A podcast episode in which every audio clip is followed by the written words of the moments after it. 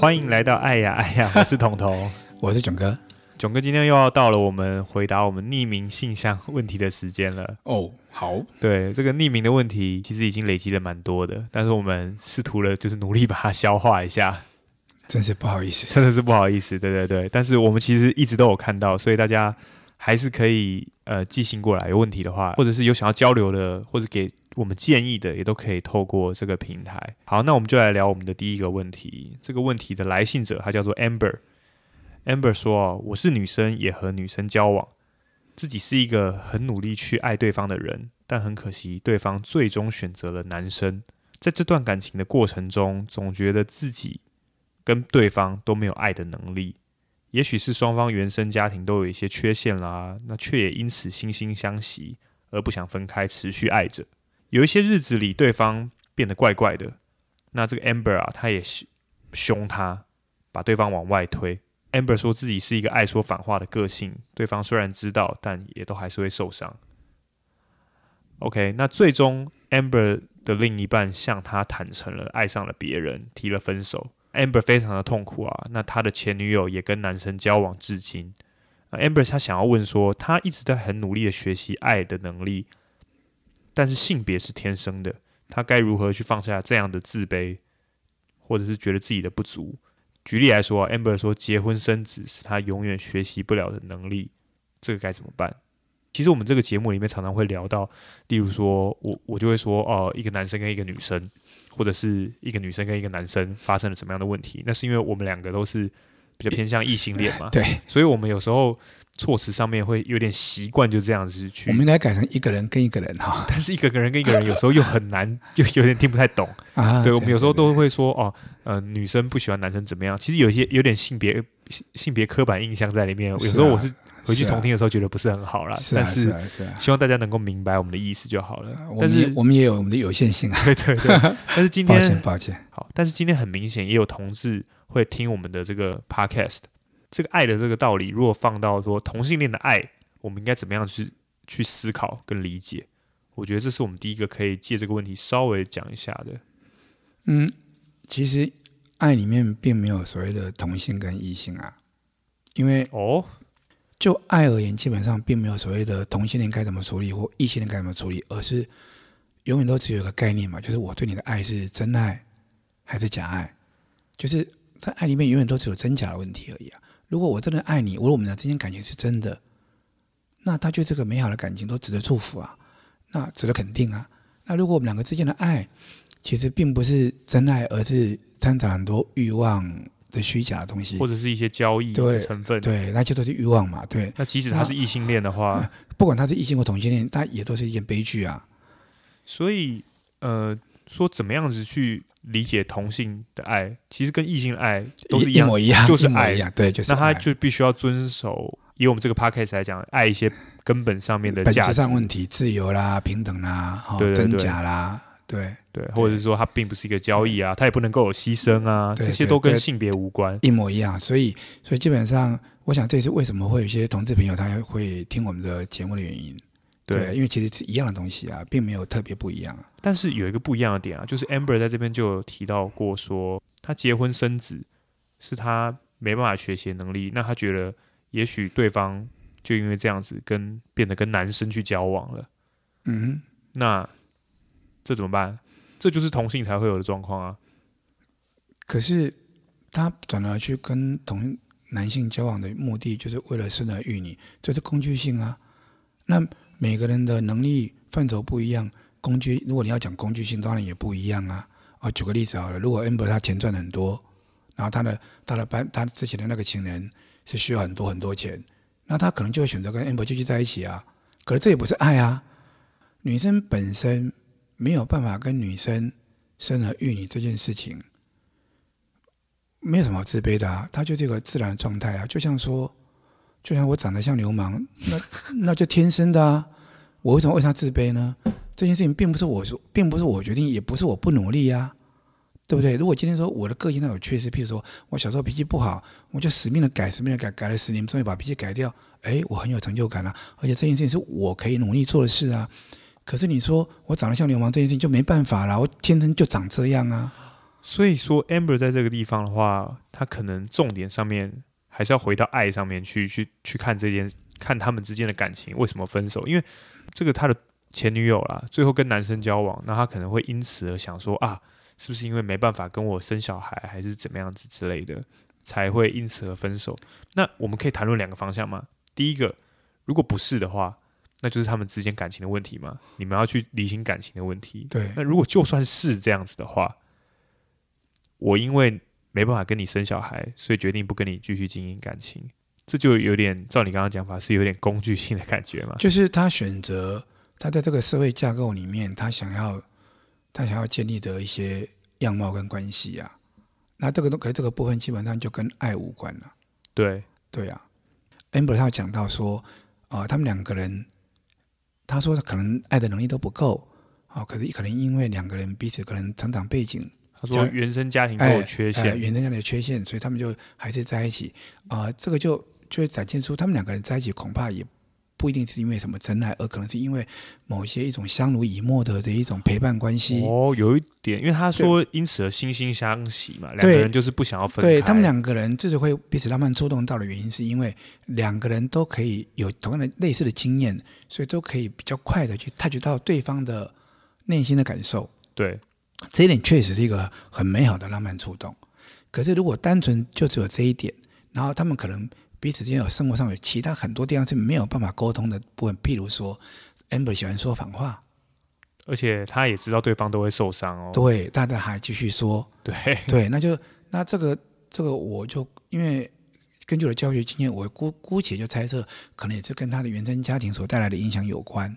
对，哦，那他可能在这个家庭关系中，他受到一些影响，所以，所以他就可能有某些啊、呃、惯性的行为，而在惯性的行为可能背后还有一种某种程度的这种自我保卫啊、哦，比如说我，比如说我啊、呃，我就很容易跟你讲说，那那就分手啊，那他可能其实不是要分手，他可能很怕分手，可当然讲的原因是因为他害怕分手，所以他就故意说他要分手，对，而且常常说啊、哦嗯、等等之类的，这可能都跟都跟他的原生家庭有关，啊，也跟也可能就跟。啊、呃，我很我基本上很很感谢 Amber 跟我们沟通能够这么坦诚。他一一开始就说，哦，可能他们能爱的能力不足。OK，对对，所以这种情况之下，其实就会造成这样的结果。好、哦，那我我也比较建议 Amber，就是说，所以他可能要知道一件事情，就是说，他不能够跟另外一个女生生小孩这件事情，并不是一件什么残缺，也不是一件什么不足。啊、哦，他就是一个已经。一个寄存现象，就像我刚刚说的，啊、哦，我长得像流氓一样，所以 Amber 其实真的不需要因为不能生小孩而自卑。何况你就算能够生小孩，他因为你能够生小孩而跟你在一起，那也不是爱你呀、啊。对，哎，那也只是想要把你当生产工具而已啊。我们的传统社会常常有这种事情，不是吗？哦，对对对。哦、不过说实在的，虽然我们这样谈，就是说，呃，你们是同性恋，你们没办法生小孩。它跟爱无关，它不是一个爱的问题。对，但是事实上，我自己感觉同性恋者在这个社会上面的话，他仍然承担一些这些社会的压迫的问题，包括说两边的家庭或者两边的其他朋友所带来的一些其他的压力的问题。这个就是我们前面讲过说，为什么我会觉得说台湾通过同志可以结婚这一件很值得骄傲，因为表示这个社会有能有更多能力爱人了。可是虽然是这样子，就像你说的，可是其实还是有很多东西其实是能力这个整个社会能力不足的。那这个跟什么有关？当然是跟整个社会的人，绝大多数的人都的爱人的都没有认真思考过，爱是需要学习，而且。也没有机会学习，因为我们从小到大，我们其实大多数人是没有机会学习到什么叫爱的。每次这种东西两边在吵的时候，就有点扯不清啊。你看，就是反对同性恋的跟支持同性恋的两边就在那边一直在吵这些有的没的。事实上，照我们这个脉络来讲，你只要回到爱这边的话，就没有所谓这两个的问题。只要有能力爱，而且是有充足能力爱的的伴侣关系，我告诉你，管你同性异性的。管你能不能生，就算异性恋不能生也一样。呃，对啊，异性恋也有不能生的啊。他们这些人其实都应该要开放，让他们能够很很合法的就就领养那一些急需要被爱的小孩。对，台湾这种小孩很多哎、欸，常常还有外国的人来领养小孩的哎、欸。对啊，对啊。那你可以你可以想象，如果我们这个社会应该要鼓吹的是大家都要努力学习爱的能力，然后建立建立有真爱的伴侣关系。然后至于小孩这件事情，我说实话，我说实在话，那一些被丢弃、被伤害的小孩，如果都能够有一组有爱的能力的伴侣来来领养、来照顾的话，我们台湾社会会不知道美好多少倍。那希望这样子的话，可以帮助到 Amber。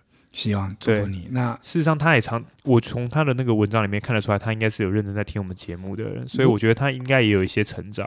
对，那我希望在这边，Amber 可能除了对失去的恋情感到遗憾，因为毕竟一个这么能够贴近自己内心那个伤痛的人，其实是很少见的。但好事好事是，毕竟也出现过了，表示说，其实总是还是会有这样的人。那 Amber，我是我是祝福你说，你其实这段时间除了遗憾这件事情以外，其实更应该做的事情是，好好的、实打实的努力的爱自己。你要知道，你的原生家庭的错误不是你的错误，不管你的父母或你的家庭亲子呃亲人关系是怎么回事，他们再重要都比不过你你自己重要。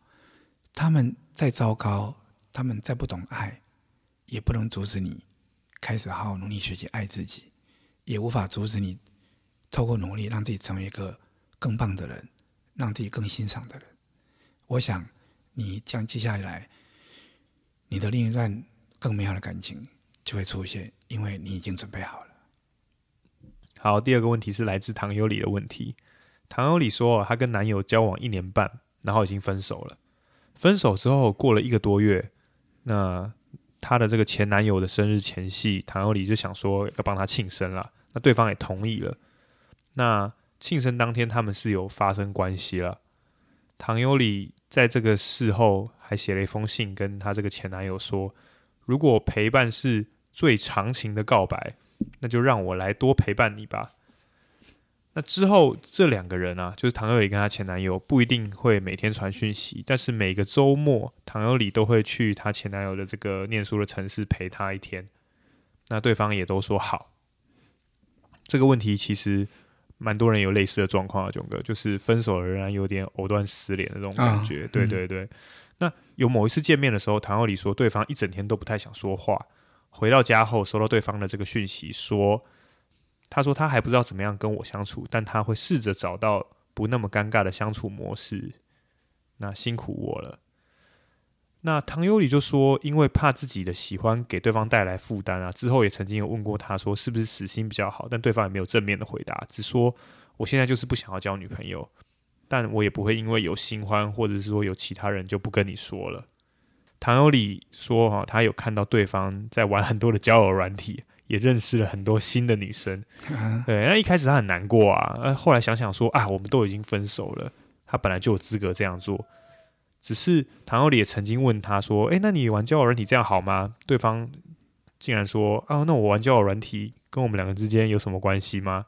唐有里说他被对方说的哑口无言，好像也被说服了，但是他想要问问看老师的看法，因为他。感觉到很彷徨，在这段已经分手的感情里面的话，他还是有点不知所措的这种感觉。嗯，我看到他的那个问题里面，他最有提到说，这是他的初恋，他想努力看看。对，好，那我想唐有里的部分，呃，会让我们觉得很心疼啦。那在心疼的过程当中，其实我可能想要提醒他一件事情，就是说，感情是两个人的事情。所以一个人努力是没用的。对对，这是第一个概念。第二个概念是我们也讲过了，牺牲不是爱。所以，呃，唐瑞也提到说，她的男友曾经一整天没跟她讲话，然后说她也不晓得该怎么跟她相处。对，啊啊、哦呃，这当然是，我想这当然是很真诚的话。为什么呢？因为他已经跟你分手了，然后你还去找他。帮他庆生，跟他发生关系，每个礼拜去陪他一天，哦，然后呢，他不传讯息给你也没关系，感觉上是像是你自己想要透过某些努力来感动他。Okay, 对，看起来有点像。对，看来是这样子。因为他说陪伴是最长情的告白。告白对对，可是我比较提醒唐有里一件事情，就是说，他其实已经用分手告诉你，他基本上。没有能力或者不愿意跟你进跟你进入所谓的爱情关系，对，但是你却还是持续的在用类类似爱情的关系去跟他互动。可是呢，他又没有拒绝，为什么呢？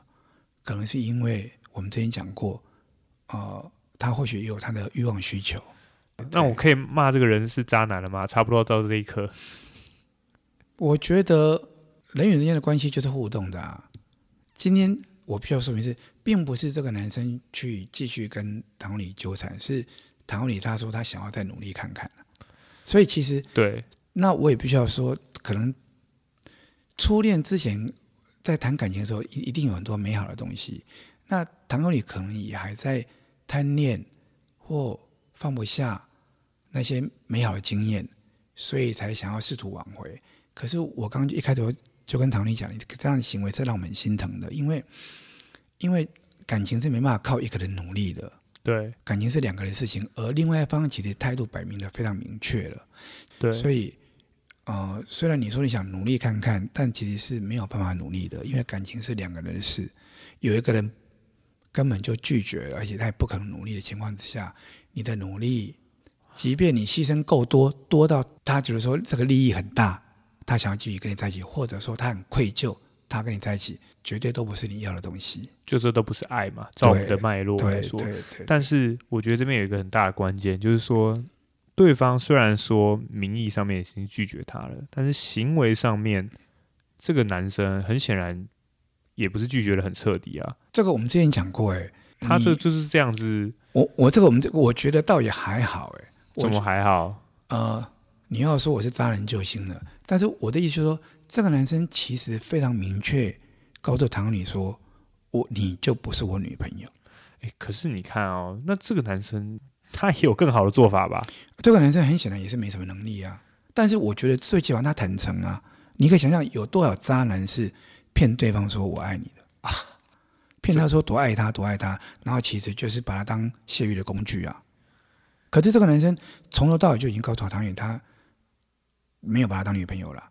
那唐远只是唐远想要来陪他，甚至发生性关系的时候，他不他没有拒绝而已啊。我们以前讲过，你可以有炮友啊，如果你们双方都觉得你们两个就是互相把对方当工具，性欲满足性欲，然后两个都很愉快，有何不可呢？因为你们两个成年人都可以啦。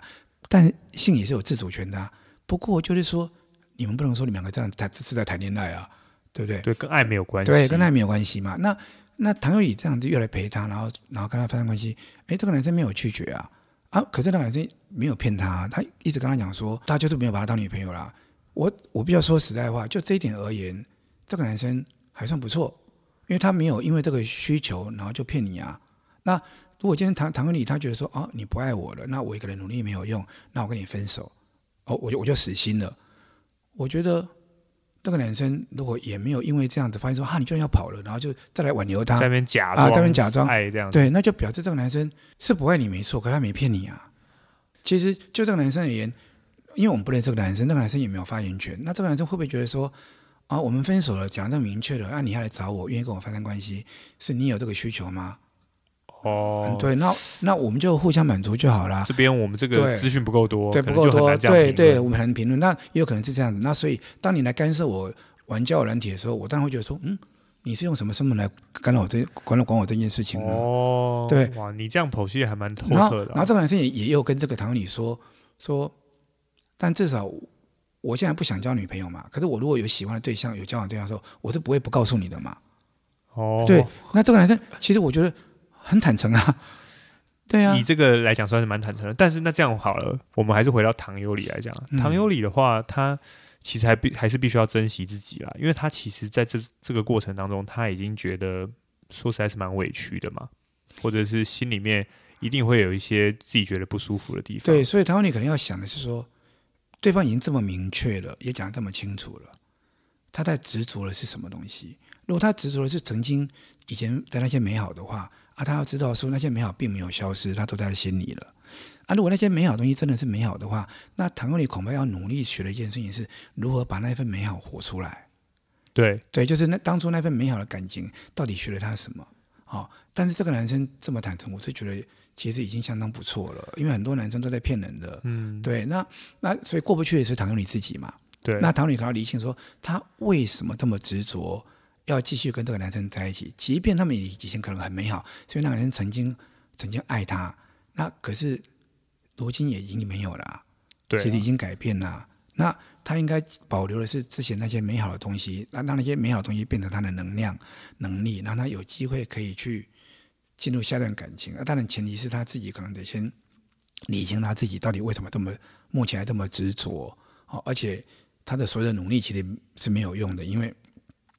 你怎么两个人感情怎么靠一个人努力呢？对对对，对，好，那就希望唐有理能够好好思考看看。首先，我自己觉得啊，他应该要先断绝这一份这个，如因为他已经有有所委屈了嘛，他才会写信上来。其实我觉得，他如果真的啊、呃、还很爱他这个前男友的话，那爱最应该做的就是尊重他的自由。对对，所以其实那个男生已经不爱他了，他其实就不应该再出现了。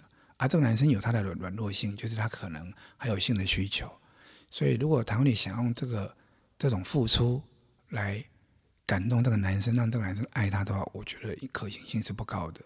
对，所以呢，你应该是不要再不要再跟这关系有太多的牵扯。对啊，我觉得你是很令人心疼的状态。那我希望你能够好好的心疼自己，好好先爱自己。你现在耽误自己是好好爱。爱自己，爱这个目前受很多伤的自己，要心疼自己。对，好，好，那就只能先祝福他了。对，OK，囧哥，既然上个问题有讲到了交友软体，有一个听众露露刚好投稿问了跟交友软体有关的问题。哦，那露露他就说哈，他已经了解了爱的开端哈，通常是偶然的浪漫触动，而不是条件式的择偶或者是交易。嗯哼，但是现在网络社会非常的发达，不少人使用交友软体来认识。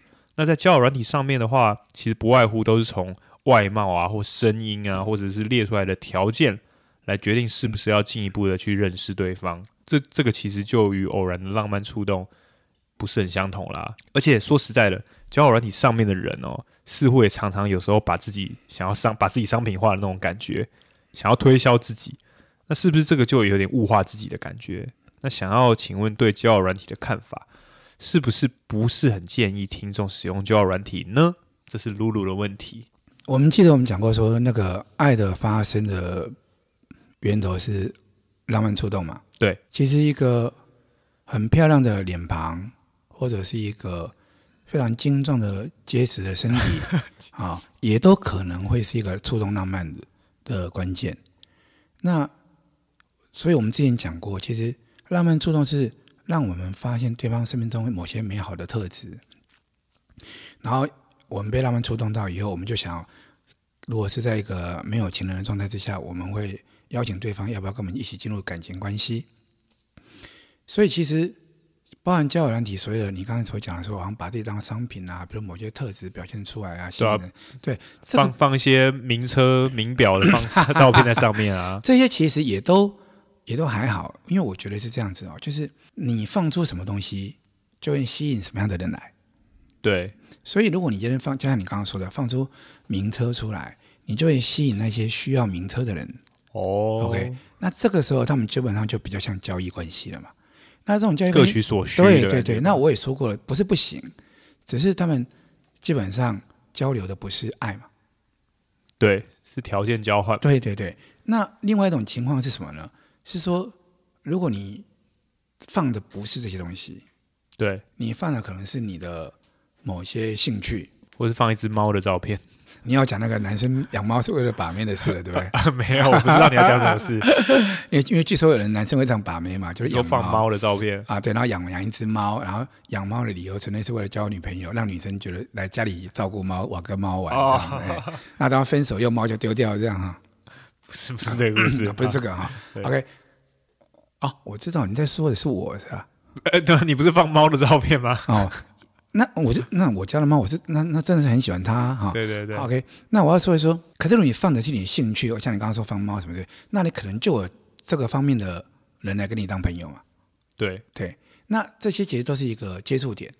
可是如果你要真的所谓进入爱进入爱情或进入感情的时候，其实接触点是一个浪漫触动的契机。或者说成为朋友的契机，我们讲过，朋友也是浪漫触动嘛，OK？对，所以这个契机呢，增加了你接触人的关系的机会，其实接下来你们能不能进入所谓的真正的感情关系，其实靠的是接下来后续的互动啊，靠的是接下来的选择跟爱的能力，对不对？对对对，所以一开始也不会就就是一个接受的契机而已。为什么呢？因为现在社会就是分工越来越细，然后社会的速度越来越快，生活速度越来越快，所以我会发现，我常会发现，我周到有些朋友，他们基本上好像没有什么接触到其他人的机会。怎么说？譬如说，像我是老师嘛，然后就会有同事，就是早上七点多就来上班。然后如果说他带来是可能是国三、高三的话，可能要又忙得比较久一点。有的时候甚至可能假日还来帮同同学啊陪他们自习啊，干什么什么之类的。哦，他他的环境就都在学校里了。对，那都在学校里面的情况之下呢，你也你要知道，就是那种彼此是都是未婚，然后呢又能够互相欣赏。的几率很低啊，对对啊，那如果稍微不错的人，可能都早就有对象了，对对对啊，所以你你就说他们这边的生活圈就变得很狭隘，对。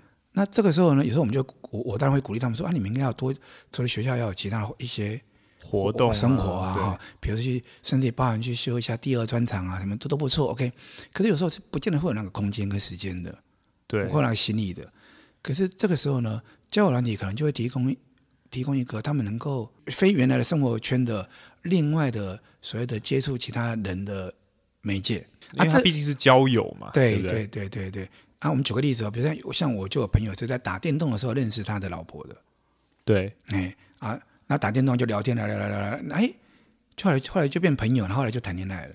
啊啊，他们两个先先从朋友做起的啊。啊，君子以道交，他们的道是什么呢？打电动啊。对，哎对啊。OK，所以。我也觉得交友软体这个东西，基本上就跟一开始网络出现的时候一样的道理。也有人问过我说，网络的人际关系是虚假的嘛？那人如果在这种虚假的关系里面久了以后，会不会就更更为空泛跟虚假？那你怎么讲？啊，我的回答就是说，网络其实是个很便利的东西，要看是你用网络来交流什么。对，譬如说，网络上很多因为拜网络之事，我可以跟。早就已经嫁到纽西兰的学生，哦，以前亲如父女的学生，现在还是保持亲如父女的关系。虽然距离那么遥远，我们很久可能一两年才见一次面，可是我可以透过网络就可以看到他的两个很可爱的女儿的成长历程。所以重点是你们透过这个东西交流的内容是什么？对，我们之间是有真诚感情的，我们交流就是真实的感情啊。那如果你们就是空泛的，又是在网络上面这样打嘴炮，对，对，然后互相彼此都假装是某一个人，那当然就会交流不到真的感情。交流东西就是假的东西啊。那放到交友软体来讲，其实也是一样。对，没错，没错。如果你们在上面交流的是一种名车跟外貌，嗯，对对，这样子的话，你们交流的就是条件交易，对啊，也就是露露说的择偶。对对对对。如果你们因为一些浪漫触动，然后最后决定进一步的聊天，甚至你们有约出来，嗯，然后认识一下彼此的生活的话，那它当然也可以是一个开端。对，没错。其实露露这个问题，他就是很想要问的，就是说常常有人在问说，交友软体上面有没有真爱？其实这不就应该问我吗？因为我跟我老婆就是在交友软体上面，对啊，对啊，上面认识的。不过我也其实能够理解他的他的这个说法来，就道理来来讲的话，它是一个媒介。那这个媒介的话，可以帮助你认识更多的人。你呃认识更多的朋友的话，你可以从友情有机会发展成爱情。对啊，这是我们的道理上面来说是这样。对啊，对啊。但事实上，第一个状况就是说，很多人在交友软体上面的话，第一个他们都是很渴求爱的人，很渴望想要进入关系的人。那这样子的人通常是什么？很多时候，也许就是他可能刚分手。或者说他很急于交男友，那这个动机一开始的时候就会稍微没有那么的没有那么的纯粹嘛。动机不纯粹了，你可能就会用一些方式来让你自己的价值提升，让我更有机会去交到所谓的男朋友或女朋友。嗯，嗯，我自己也是可以提供我自己的例子，就是说我虽然跟我太太是交友软体认识的，然后我们那时候的确都是彼此哦，都是刚刚在一段感情里面刚结束的状态，嗯，也就是彼此都可能还有一些受伤的状态，然后认识了对方。其实后续哦，也花了很多的时间去努力，然后去理清很多事情，然后在感情里面持续努力，最后才一路结婚的。应该还是要继续努力才对啊。对，未来还当然还是要继续努力，啊啊啊啊、但是我觉得很多人会说，交友软体或者是网络世界认识的爱情，最后很难，有时候很难走到终点。第一个原因可能一开始的动机就不那么纯粹，再来就是说彼此也不一定有能力继续走下去，或者说不了解这个东西的过程跟它的关键点在哪里。那大概交友软体有没有谈到这边这个问题？啊，好，那我们最后一个问题，哇，是一个跟亲情有关的问题啊。这个问题它的来信者叫做 C H。C H 与姐姐哦，在外租屋住在一起已经两年了，但因为生活习惯的不同，像是浴室的头发没剪干净啊，或者是没有铺沙发的床单啊，不关灯啊，不刷浴室啊，等等的。有一天回家，姐姐突然就很生气，不愿意跟 C H 说话一整个月，看到他就躲进房间，那问他吃饭了没等等，都只会点头摇头，但是摆臭脸。完全就把这个 C H 当成一个空气，比陌生人还要陌生。那 C H 啊，他曾经传讯息，试着跟姐姐沟通，并且道歉，说自己有所疏忽，想讨论今后怎么解决，但姐姐都完全都不回他。后来 C H 主动跟姐姐讲话聊天啊，很努力啊，那稍微好状况稍微好一点点。现在啊，他们已经可以稍微打招呼了，但是一样不会聊天。那 C H 说，呃，他是我们节目的忠实听众啦，那他了解姐姐可能是在一个不是很好的状态。也有可能是已经隐忍非常久了，最后才爆发的。那但是 CH 说他真的很喜欢姐姐，他也很喜欢跟姐姐一起住，但他现在自己这样子已经有点受伤了，也不太敢碰姐姐的东西，或者是他们共用的东西，毕竟他们住在一起嘛。那被忽视的同时，他也觉得说姐姐是不是并不爱他，让他非常非常的难过，对吧？那想请问，在这种状态下，怎么样子才能够把别人爱够呢？那说情人可以分手。但是像他跟姐姐这样是一个家人的关系，那要怎么办呢？我想我们前面有讲过，说亲亲情其实是最难解的话题啦。那因为他违反自由，所以反过来讲，如果今天你想要让亲情的关系比较和谐的话，也要从自由着手。CH 可能要知道一件事情，就是说他喜欢姐姐，他想要跟姐姐有良好的互动，这件事情当然是 OK 的。当然，他同时也要知道一件事情，就是那姐姐喜不喜欢这样的互动？就是姐姐如果不想跟你讲话，你要尊重她。但是呢，你该表达的善意，当然还是要有。其实 CH 在里面讲起来，感觉他很努力的去跟姐姐打招呼，跟传讯息，啊、我的去聊天。我的意思就是说，你不一定要一直去跟他打招呼。对，你们你们俩之间产生冲突以后。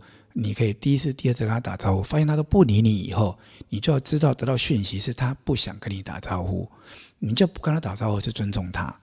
哎，可是囧哥这个地方的话，我们不是讲说，呃，因为 CH 也讲说姐姐的状态也许很不好，或者是说姐姐也许就是，例如说她隐忍很久，她已经有所受伤了。我们之前不是说一个人受伤的话，你就要把他给爱够吗？CH 可能就是在执行这个过程啊。可是你忘记了吗？爱的本质是什么？是自由啊！对啊，然后呢？得，姐姐愿意啊，得姐姐愿意。当然啦、啊，所以我才会说他，你一定要把善意表达出来，就什么意思？你可以跟他打招呼一次两次，他不理你，你就要接收他，你就要尊重他的自由啊！你要知道哈，如果是持续不断、锲而不舍的做努力，我们也讲过了，这种牺牲其实会给对方不说说，说不定带来是压力。对对啊，因为我们不在现场，我我们不了解姐姐，所以我不清楚说这个姐姐后来跟她关系变得比较好，是基于什么原因？她原因可能有很多种，我们要分析起来也没完没了。但是我觉得，就 CH 而言，他自己应该知道一件事情，就是说他喜欢姐姐，他想跟喜欢跟姐姐住，他可以表达他的善意。但是不管他怎么表达他的善意，他还是脱离不了他尊重姐姐的选择，包含姐姐状况不好，不想跟他讲。对，因为我们没有，因为我们当老师当久了，我们不可能逼学生告诉我们他的心事。我不可能拿刀子逼架在学生脖子上说：“你跟我讲，你最近发生什么事？要不然我要不然剁了你吗？”不可能嘛。对，所以很多时候其实人与人之间有缘分，亲人之间有缘分。有的亲人会跟我们感情比较好，有的亲人跟我们感情比较薄。这东西也不是你想要改善就能够改善的。他他某个时候，哦、他某个时候就是一种缘分，一种契机嘛，对。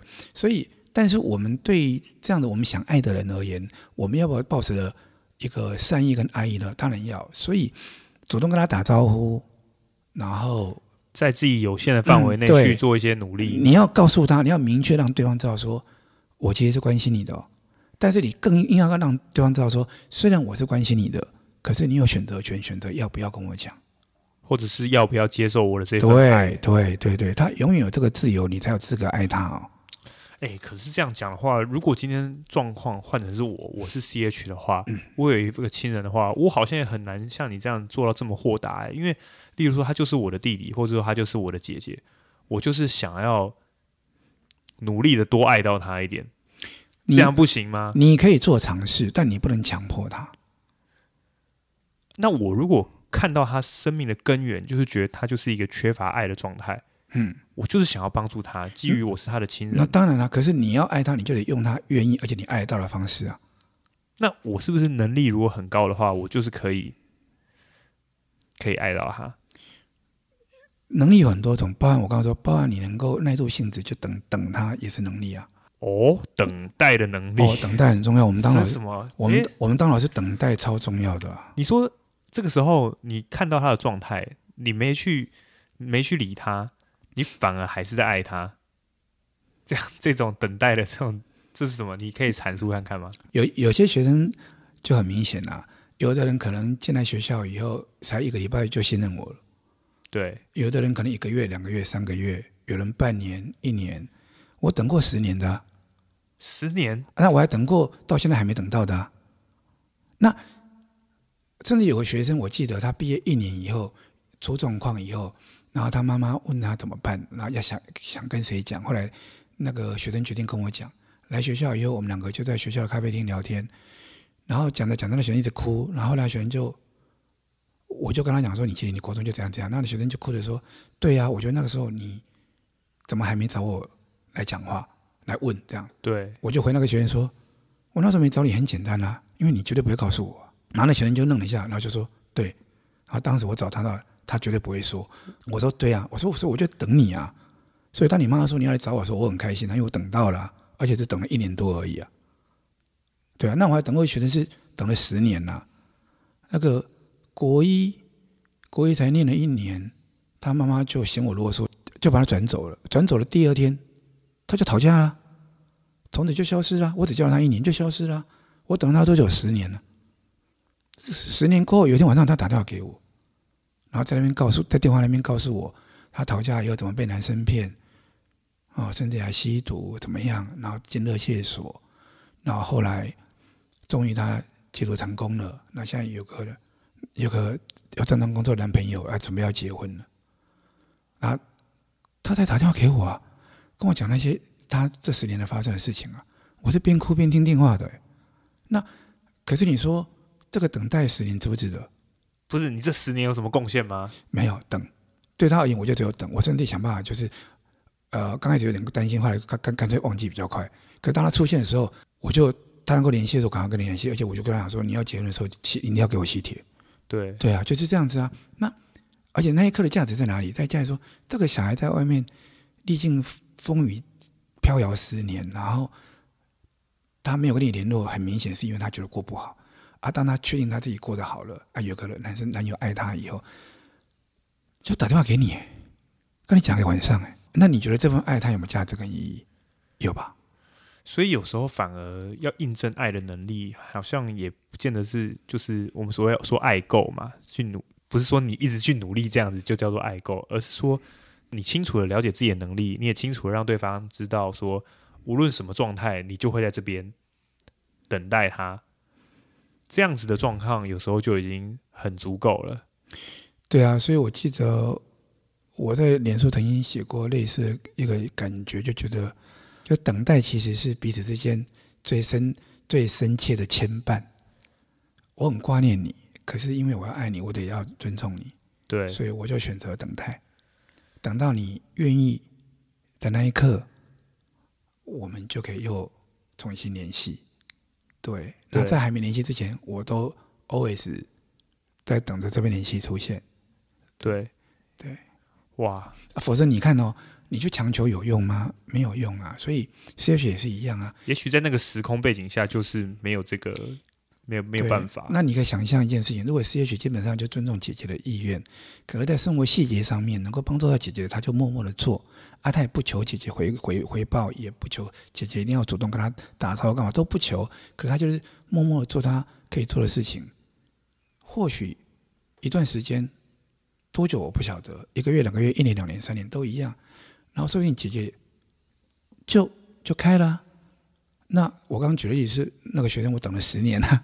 但是你不能因为仗着你爱他为名，然后就去挖他的疮疤，然后或者去逼他，逼他面对。对，就是说，例如说，把姐姐抓过来说：“你今天会这样子，是不是你有所缺乏？你现在是不是在一个不好的状态？来，我们来厘清你现在不好的状态，是不是公司有什么样的状况啊？你要怎么样解决？啊、你这样不行，你这样封闭自己就会造成的结果，这样对会更糟，怎么怎对，然后真爱是怎么样子的？讲、啊、一堆，恐怕对啊，而且我出人命，我跟你讲，出人命。好好好，那希望能够帮助到 CH 啦。OK，那这一集的匿名信箱的提问就回答到这边了，希望可以帮助到大家啊，希望真的能够帮助到大家。对，那也希望大家可以，如果喜欢这个节目的话，有机会可以分享给你的亲朋好友，帮我们多增加一些听众。对，那有任何问题的话，也欢迎大家持续的投稿过来。OK，那就先这样啦，谢谢，拜拜，拜拜。